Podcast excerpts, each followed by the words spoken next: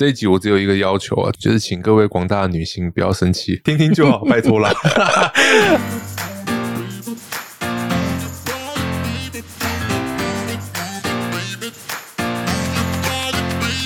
哈喽，好，我是王翰，我是文哥，欢迎收听大酸民小道士啊。文哥最近很忙啊，那课程排的超满，对不对？对啊，最近真的是，我看汉哥也很忙啊，公司还有换换办公室啊。我们有超多的计划要执行啊，然后因为今年到已经到年底了嘛，是哇，十一月好快啊，今年一下就过完了，真的，今年真的过很快，过得我完全不知道做了什么事情，但是 每年就这样到到年底了。对，而且你相信我，未来从明年开始，时间只会感觉越来越快。为什么？哦，这个跟我们今天讲的主题可能有一点点关系，就是九子离火运嘛。火运会连续走二十年。什么是九子离火运？哦，呃，这个我再简单跟大家分享一下哈。其实就很简单，就是我们讲一元有一百八十年啊，这个是邵雍邵康节所就是设定的哦，他是一个算命大师，嗯，对，他叫邵雍。那一元里面我们分成九运，就是一到九哦，所以一运就是二十年。所以九乘二等于一百八十。它是一个，它是一个轮回，是不是？对对对，它它有点像是我们讲易经的规律一样。所以你看，我们讲过去二十年走土运，所以你看是不是房地产大增？哦，然后接下来我们已经要告别了二十年的土运，准备要进入到火运，所以火运也是连续走二十年。嗯，那这当中会有一个最明显的感应，就是大家会感受到时间越来越快，然后情绪的压力会越来越大。为什么火运会会感觉？情绪可能就是可能旺了哈，因为火运的关系会比较暴躁一点，然后旺可能气候也有关系，对对不对？那为什么会觉得时间会越来越快？哦，因为火啊，在五行里面，木火土金水里面，火代表是虚拟的。嗯，火你看，野火吹不尽，春风吹又生。火这个东西来得很快，走得也很快。嗯，所以当我们的运处在火运里面哦，除了我们的情绪旺盛之外，也会感觉时间很快。因为火在易经里面它是虚卦，嗯，哦，所以虚卦代表说虚拟啊，时间，所有虚拟的东西都会逆势成长发展，所以我们会感觉好像时间就不知不觉就过得很快。那刚好对应到我们最近可能之后未来可能会进入 VR 世界或者虚拟。世界元宇宙的部分，因为之前光这一两年可能疫情的关系，所有的虚拟产品、线上产品全部都是数位，就是超级急速在发展。对，所以我们就很，我们现在已经可以预测了，而且 Chat GPT AI 又出来，是未来的一两年内会非常快速的发展我们的线上虚拟的地方。对啊，汉哥，你不觉得现在的科技发展有点太快了吗？快，因为。而且突然出了一个 AI，很多事情是直接跳跃式的成长。本来还是人一对一一慢慢砌上去，像突然来了一个 AI，真的可能瞬间又又快速发展了十几二十年、三十年都有可能。所以我觉得要买房子的朋友，大家等待一下，那么快有福了，因为现在房价很高，大家都知道嘛。嗯，呃，我个人预测啊，房价一直到二零二五年三月后才会往下降，因为刚好火运跟土运，二十年土运要。告别了，那准备迎来的是二十年的火运。从土离开要到火，这中间大概会有几个月、半年到一年的时间是转换期。嗯，所以房价居高不下嘛。因为在我们讲每个运势最后的尾巴都会留很大的余韵，所以土运走到最后，房价一定是最高的、最高峰。所以要准备换火的时候，就准备灰飞烟灭的。所以房价会在某个时期顿时的往下降。哦，吓我一跳，微微是火运的话会把什么东西烧掉，房子就可以重盖了。喂，这什么第一个？没有没有没有。因为 比如说，因为我我自己是觉得土地只会，因为土地是有限的，是。它只会越越少而已，是，所以房价在那边，它我觉得它只会涨，很难再跌，除非有个什么政治的动荡。或者有什么原因让大家觉得哦，我这边不能住了，我要开始抛售，你才会造成房屋下架嘛？对，所以很多之前在讲说买不起房子的朋友们，你们可以去买元宇宙的房子，元宇宙的土地，是，对对对，也是一个，嗯，我觉得也是好啊，因为现在很多东西都用电脑去完成了，对，那人需要的生活空间其实也在越来越小当中，很多人就是一个十几二十平的地方，然后他就可以完成他的所有的工作或日常起居，嗯，对，所以其实大家如果买不起房子的人，可以尽量期待数位的发展啊。对，我觉得是，不然也可以。如果大家相信这种那个易经啊，或者是命理，大家也可以等等二二零二五年后，房价可能会下降。OK，对，敬请期待啊，大家可以存钱了。好了，今天哦，刚刚讲到这个明年运势，明年呃，因为我这边其实有非常非常多计划在跑，文哥那边呢有没有什么？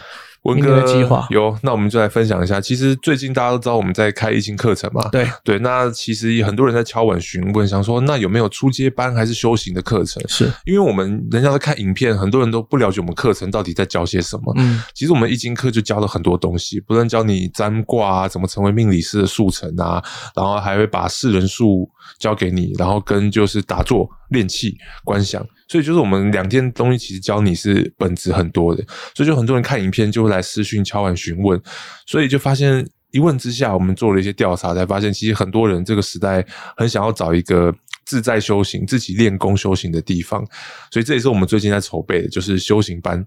那这个我要问你一个问题，就是呃。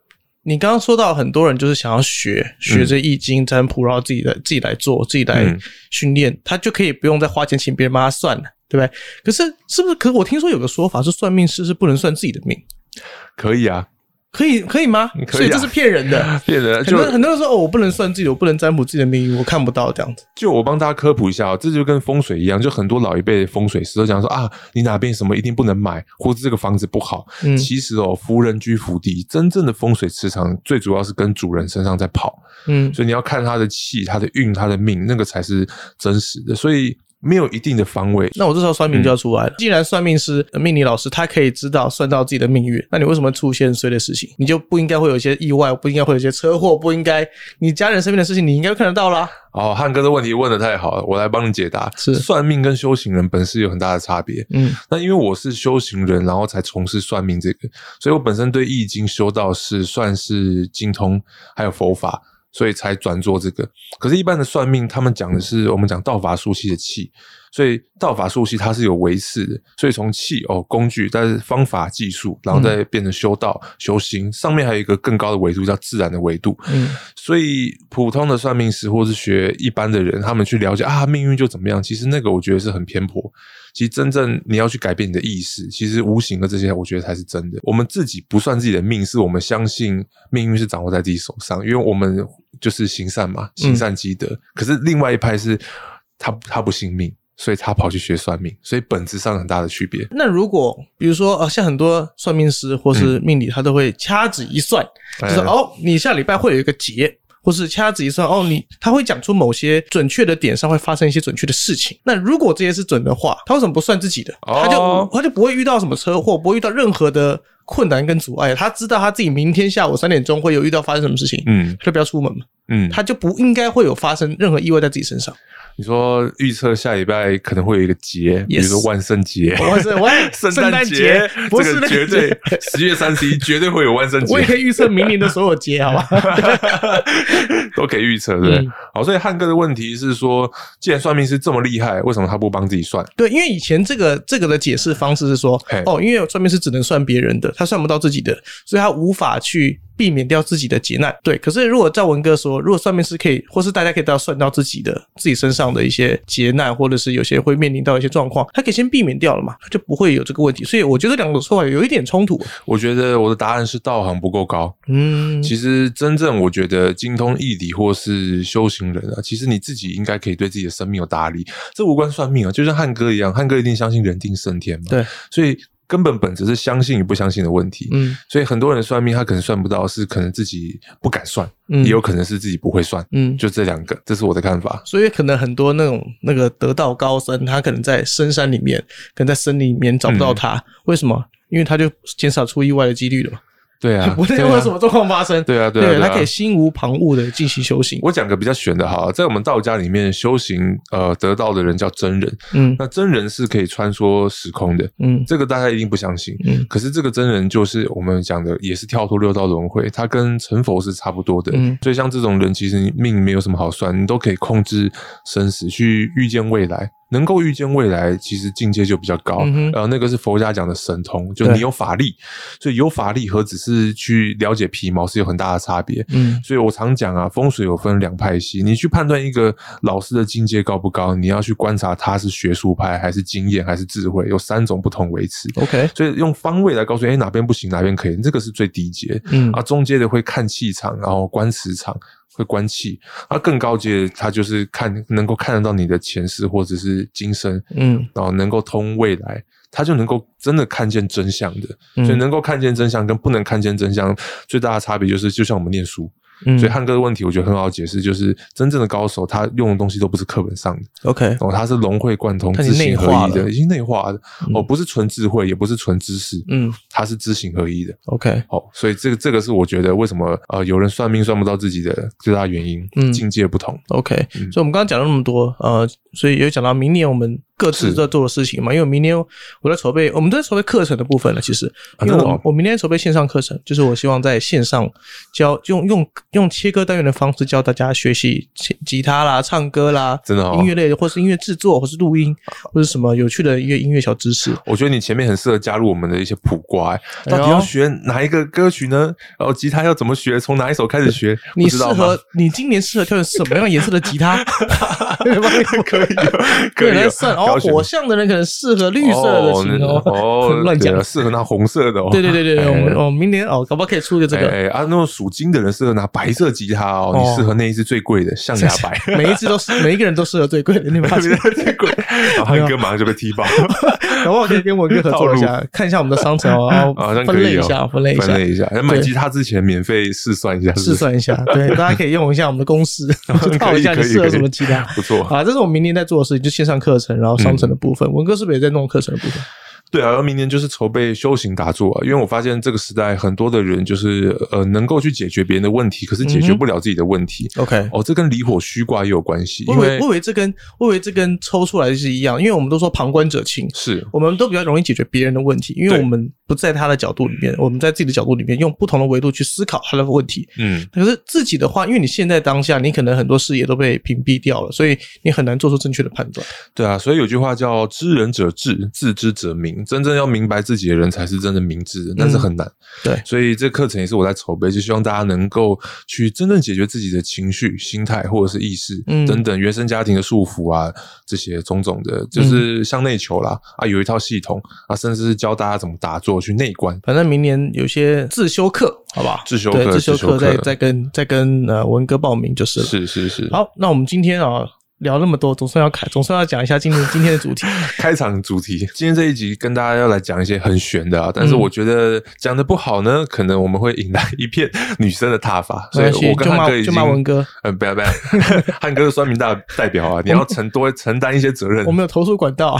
对对对，哥会讲这个主题，其实有一个起因的，嗯，就是我最近这两个礼拜接到超多那个离婚的案件，都是很紧急的，所以很紧急，我就会可能会安排急件，然后拨空我的休息时间来帮他处理。什么是紧急的离婚案件？离婚这种事情能够很紧急吗？就是他们不想找律师啊，然后想的各种方式也想不通，他们就会想要找求助老师去了解更多真相或者无形面。他是外面有小三，还是说我离不离得了这个婚？我离婚对我有没有帮助？小孩我能不能争到抚养权？这个想要先卜卦。这个应该是征信社去决定的吧？比如说有没有小三这件事情，嗯，应该是征信社去找证据，然后你才可以拿到法律上的后续的赡养费用之类的。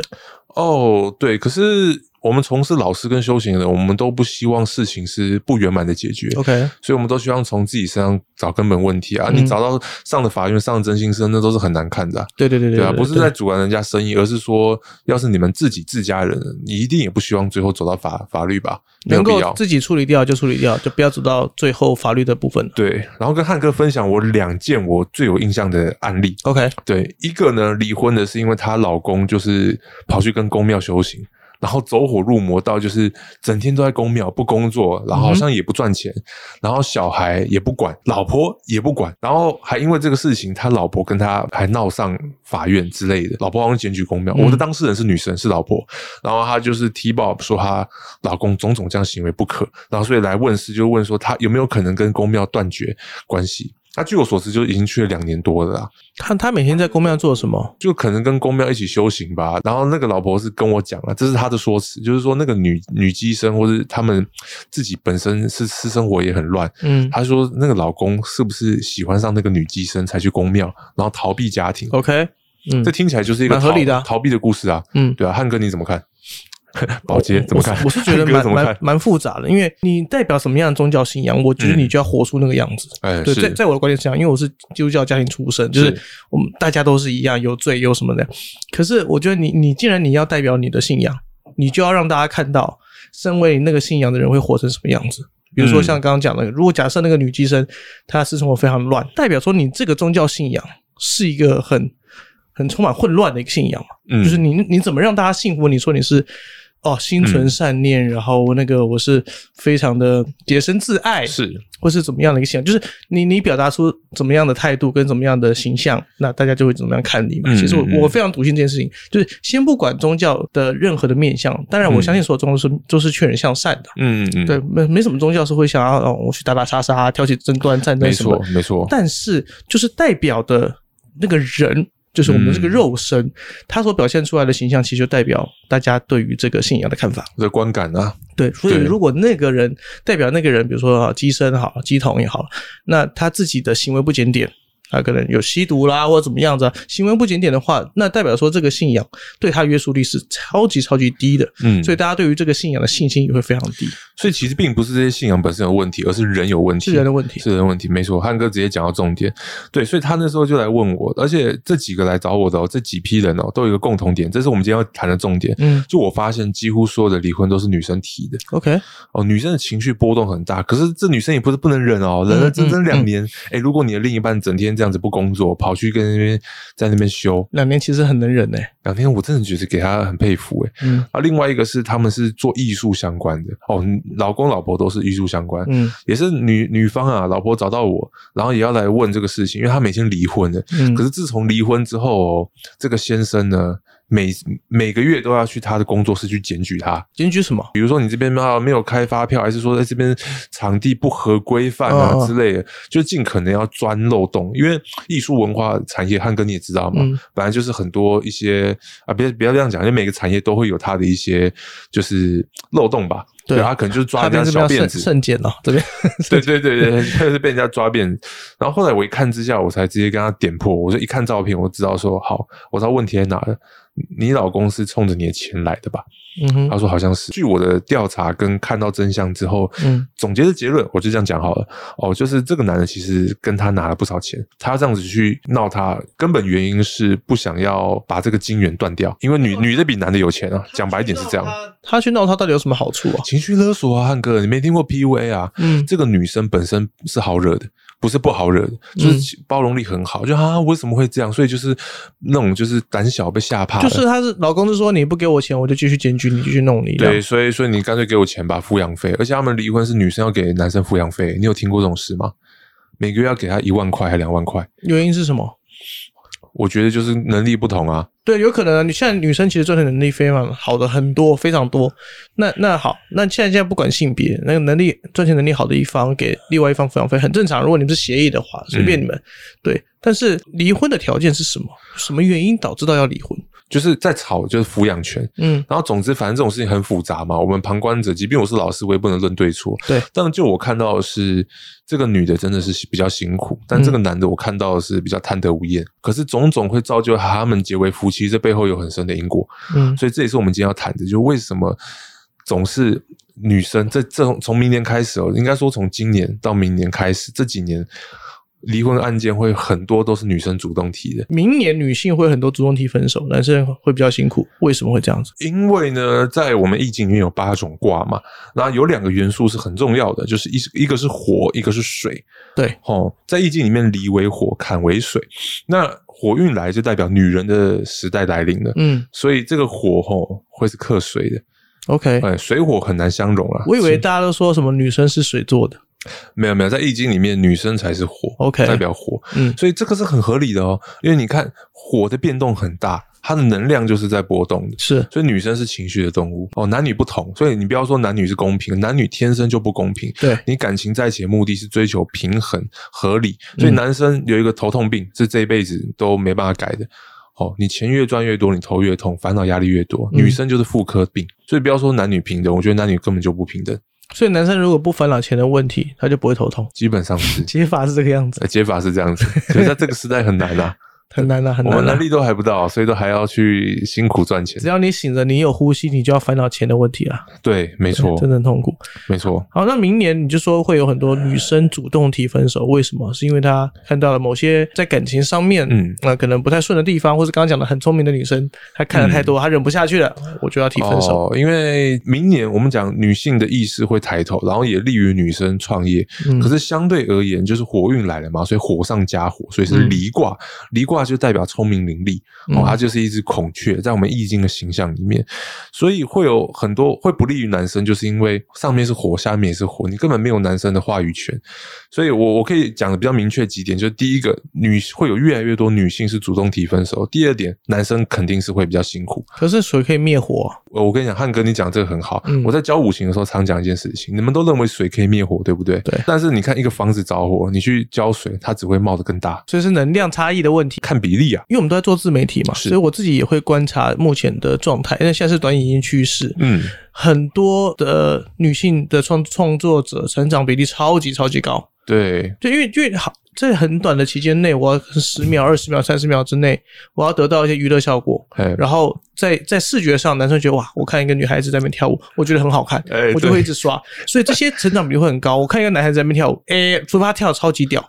哎，不然我可能也不会留下来一直看他。所以汉哥在看视频的原则就很简单：看男生的视频一分钟，汉哥只会看两秒；嗯看女生的那个十秒钟，汉哥可以看十分钟。关对我来说的目前的观察就是，男生要有很足够量的知识含金量，你才有机会做得起来。男人的魅力都是要靠时间累积出来的，没办法在十秒、五秒之内显现出来。短视频五秒钟绝对没办法达成这件事情。对啊，但女生的话，第一秒哇很漂亮。对啊，我就可以按个喜欢，这样双减加关注，双击。对啊，对，所以这这目前以短影音的优势来看，对于女生来说是非常有优势的。没错，所以男人真的为什么很不公平啊？都说我们要高富帅。女人基本上就长得漂亮，其实就是最大优势。对，在段语音的情势下，这个是超大优势。高富帅你还不一定能够在五秒内展现，除非你一开就开始撒钱。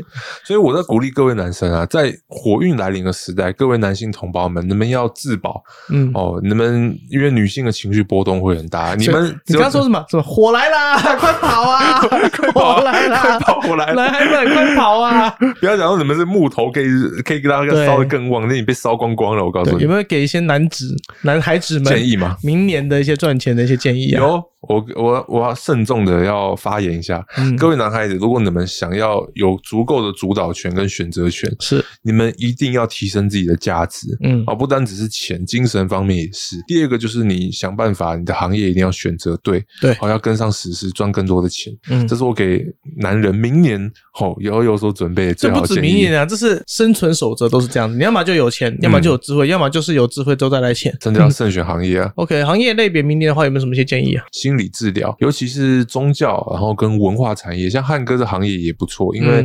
大家开始觉得，哎，我再怎么干，我我的命可能就是这样，我一个月就三万、四万、五万，我就是继续这样。可能家里有给我房子吧，或者怎么样，我也不缺钱的状况下，就会开始找很多的休闲娱乐。所以这个时候，他们想要的并不是赚更多钱，而是你让我心情好一点。所以选择音乐，选择这些种种的。所以行业发展，我会建议大家，除了因为并不是每一个行业都适合所有人，但我讲几个我觉得比较适合大众人的，可能就是。身心的命理、自媒体，嗯，对，刚刚讲自媒体其实也很难做了，这样坦白讲也很难做。自媒体有好几个啦，YouTube、Podcast。对，呃，抖音、IG、脸书都不同平台，都有不同的客群，都有不同的操作的手法跟方法。那这个适合什么样族群，肯定要看你自己的行业类别，或是你的产品，对吧？创业之类的东西。对对，所以这东西其实真的是很看很看个人的，很看个人，看个人。反正行业的变动再怎么变，你始终如果你有自己行业以外的价值，你有你的个人价值，那。势必是不会遭受到淘汰的，嗯，对，啊，反倒是有一个行业，我觉得它也会逆势成长，就是跟皮肤相关的。皮肤，嗯，不是像医美已经就是成长过剩了嘛，可是前几年保养品市场很差，嗯，可是从明年开始，它会重新逆势成长。哎呀，保养品不就是文哥做过的行业吗？我的老本行啊，因为我一看那个一个卦，直年卦，在看整个趋势市场，我发现。是诶，那你要回去你的老本行了吗？你想要回来分一杯羹，或者抢一下市场了吗？其实我压根做是做从商到从十六岁到现在，我的心态从来都不会想要去抢市场，因为商业竞争，我觉得就是吸引。你要有你的，我不是因为赚钱而去做，所以我甚至如果真的要做，其实我在不赚钱的事情谁会去做？你出发点不是赚钱，我出发点是解决市场的某些需求跟大家的需要。是，反倒是这样，你会赚更多钱。是没错。可是你要去跟人家硬性竞争，像我们常看饮料店，就是你开这边，我开对面，就打对台嘛。像以前那个公馆那个珍珠奶茶撞奶也是啊，就那个什么名字可能就不要讲了。对对对对。后来就是后来窜出来的，把那边的老那个老字号干掉了。对。这我觉得这没意思啊！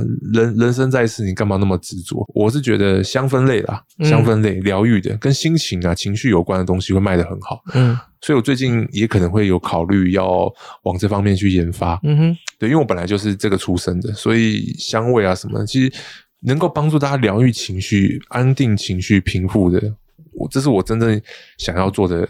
根本原因啦，我觉得情绪这边，呃，文哥讲的非常非常好。因为我以我自己的状态来说，好了，我最近因为呃，我现在弄两边的公司，然后这店面，然后准备明年线上课程，我根本就没有时间发我自己的一些动态什么，我也不想要弄那些东西，就很烦。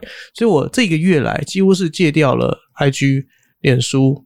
然后就是所有这些平台我都不怎么看，嗯，那我也不怎么发文，我最近动态非常非常少，线动也很少。我有发现嘞，对你有发现吗？有有。但是我发现这个状态非常的好，就是我可以摒弃掉很多的一些社群媒体焦虑，这种社群焦虑是大家现在很面临到一个很大的问题。对，所以如果可以避掉这个部分，或是让自己的身心状况变成趋于一个平衡，嗯，我觉得是可能未来大家会去追求的一件事情。是。我觉得这很重要，所以这也是我们就是课程的预备，也是为了要解决这样的一个需求和用意啊。嗯，对，因为大多人现在，可是汉哥，我觉得你很不容易，因为你要能够戒掉手机焦虑、自媒体这个。哦，我现在超级没有手机焦虑，没有自媒体焦虑。一开始一开始会一直看，因为你只要发文了，或是你只要发一些动态，你就会去看有没有人喜欢，有没有人关注。我觉得这个是人之常情，大家都希望自己被关注到。嗯，对，但是一直因为我从呃，好几年前开始就开始减少我脸书发文，我可能 Facebook 我自己的 Facebook 我可能两三个月发一篇文才发，那那那一篇可能是工作，我要征征征求啊，有没有人要来找工作什么之类的，对 对对，必要性对必要性的，对我从来不会发一些就是心情小雨啊或者什么之类的，对于我发一些抱怨的东西，发完之后就大家会来按赞啊或回应，我就得花很多时间去回应这些大家的情绪，我的情绪跟大家的情绪，我发现这个问题，所以我从很。呃，很很早以前开始有意识掉戒掉这件事情，就是我不要不要让自己去发一篇文章。我们以前都想到什么，我就赶快发发一篇文，抒发自己的心心情。但是我后来发现，呃，你当下感受到东西，你马上抒发掉之后，会有更多的情绪你要去消化，因为别人会回应你，或是你会担心别人会不会看到，会不会看不懂，会不会误会，对，会不会有谁看到会有什么样特殊联想，你反而会担心更多。所以我做法是我可能有个情绪，我让自己沉淀两个小时，是。两个小时后，我再问我自己，我是不是真的想发这篇文？对，我汉哥这是大智慧，因为这在我们修行里面也是一个练功诶。OK，就是你花多少时间去处理你的情绪。跟你要花多少时间去用你的情绪，你就必须花多少时间来解决。对，所以就是你要生气一个小时，你可能要花三个小时来整理平复掉，这是划不来的。没错。可是你自己吞下去之后，发现忍无可忍，忍到最后啥也没有，那个根源种子就不见了。对。啊，这个时候你才能够真正成长。对。不然就像汉哥你讲的，我为了我今天这个买东西不开心，发一篇文，没错。然后你要回应二十个人，你又把这情绪再想了二十遍，没错。对重复的这样子。所以我们常讲正能量，正能量，那不是在。毒鸡汤啊，是真的，因为你负能量是它是会传染的，嗯，对，因为你的意识、脑袋的念头就升起。然后我跟大家讲一下，就是因为我自己是开店，呃，开公司当老板，有时候我们会有找人的需求。是，如果这个人或是因为我脸书朋友里面朋友圈蛮多的啊，那如果这个人他很容易发一些抱怨、负面文章，或是一些很小事就拿出来公审的话，这个人我绝对不会找。我绝对不会找这样的人来合作、来工作。第一，你很容易把负面情绪告诉所有人，就是你你对你的情绪控管是有问题的。嗯，你需要大家的认同或支持，或者是去陪你一起诉苦这件事情，我觉得在工作上来说会是不太好的状态。嗯，对。第二是，你如果很容易把这些小事情，然后需要用这个方式去抒发，我觉得你很难去做成大事。嗯，我觉得你很难去为了一个远大的目标去摒除掉这些细小的情绪，然后为一个很重要的事情把它完成。嗯，对，所以我自己交朋友无所谓啊，反正就是大家就是你你不开心什么你就去发，但是以工作伙伴选择来说，我不会找这样子的人。嗯，我们最后来来分析一下，就是刚才文哥讲了那么多关于明年的一些运势，那明年有没有同整一些呃比较容易成功的人的特质？有，我们整理了以下四点啊。第一点就是能够控制自己情绪的人，平静的人，情绪控管，情绪控管啊。第二点就是会谋定而后动的人，嗯，就是哦，他知行合一，但是有执行力的，是对。那第三点就是我认为是判断力啦，嗯，好。那第四点我觉得就是看透本质的能力，嗯。底下四点，如果你能够具备的话，其实你做什么都会成功了。对，大家都喜欢跟情绪控管稳定的人做朋友。嗯，谁谁谁喜欢一个动不动旁边突然间暴走，然后突然间发飙翻桌的人 的的人做朋友，或者做同事或者共事。嗯，然后第二是谋定而合同，刚刚讲到你要先有想法。之后快速验证，这个快速因人而异，对不对？你你能够能够判断这个事情可不可执行，或是这个话题可不可以说，嗯，你可能需要你自己的判断力，但是时间因人而定，但是你要很快的去判断完之后去执行，嗯，重点是执行力啊，其实这个部分，对啊，但是也不要太快，就像哈边一样啊，哈边如果判每次都判断股票基金判断错误，那可能很快的执行。对，所以这个部分就是因人而异啊，这就是那个能力落差或者是财富落差的那个黄金黄金点了哈。我觉得判断能力，因为我们讲比较用在正财上面啊，对。啊偏财偏门，我觉得它的风险性本来就比较大，是，所以我觉得一个人的判断力还是用在本业正财比较准的。对，偏财它本身稳定性就不高，所以你不要说啊，我整天运气就很好，整天十赌九赢哦，那这个我觉得就不要拿出来讨论了。嗯，我们最近刚好发生一件事情，我们球队，哎呦，是来说说，我们球队刚好有一个有一个朋友，然后。他出了一些问题，那因为我们球队要做球衣嘛，其实我从去呃从年初就开始跟他讨论要做球衣的事情，嗯，做到每个礼拜我都问他，哎，球衣怎么还没做？他说哦，可能要还要再调整什么东西，到现在已经半年多了，都快年底了，球衣还没做出来。然后我们最近才发现他可能有签球办，然后欠了好几百万，哇哦，对，所以可能很多钱都拿不出来，然后就是一直滚，一直滚，一直滚，就可能全部人都在找他，然后他可能就是会消失，找不到人。对，那他人个性其实也是很好的，也是很 nice 的一个人，只是可能因为玩了球板，然后做了一些错误的选择，让自己导致这个状况。对，所以我觉得啊，这个大家真的要注意自己的那个财务控管能力啊。是啊，对对对，真的，大家千万不要赌博。对，千万不要赌博，小赌怡情啊，不要大赌啊。对对哦，可是有时候小赌到后面就会，你就想要越来越大啊。对啊，我觉得这个就。对啊，我也不能说什么，玩点别的娱乐好了。这也不能说什么，对，不能说什么。好了，希望今天的内容让大家有点啊小娱乐，然后大家有什么想法的话，其实都可以在我们的表单或是。我的 IG 或者文哥的 IG 或是抖音里面都可以跟我们分享。这一集我只有一个要求啊，做结尾就是请各位广大的女性不要生气，对，听听就好，不是我说的，是文哥说的，听听就好，拜托了，都都讲拜托了。好，谢谢大家，我是王翰，我是文哥，我欢迎收听呃大三面小道士，我们下次见，拜拜，下次见，拜拜。